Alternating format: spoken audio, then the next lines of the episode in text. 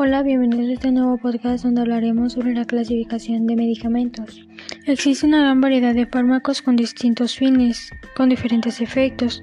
Sus presentaciones pueden ser sólidas, semisólidas, gaseosas. Todas deben aplicarse en la dosis recomendada. Los analgésicos inflamatorios no esteroideos buscan principalmente inhibir la síntesis de prostaglandinas.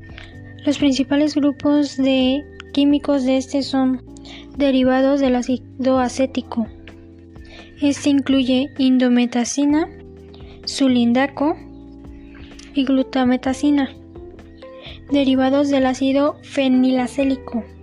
Este incluye diclofenaco, aclofenaco, tolmetina y fenclofenaco. Ahora vamos con los antiinflamatorios y antipiréticos. Existen diversos tipos de medicamentos antiinflamatorios que podrían dividirse en analgésicos no opioideos y analgésicos opioideos.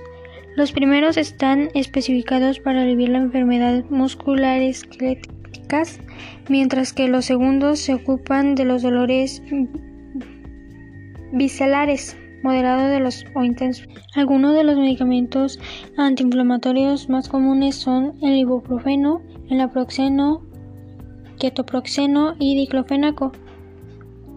Y uno de los medicamentos antipiréticos son dipirona, paracetamol y los analgésicos.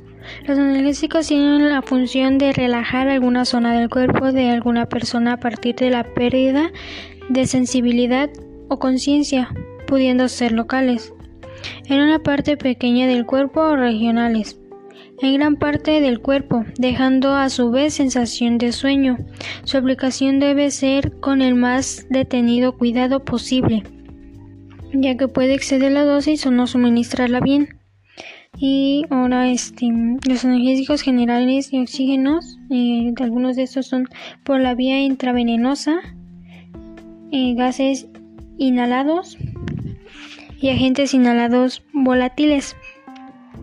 El antibiótico es aquel medicamento encargado de eliminar infecciones por bacterias en personas y animales a partir de la erradicación de bacterias o bien poniendo barreras a su crecimiento, multiplicación.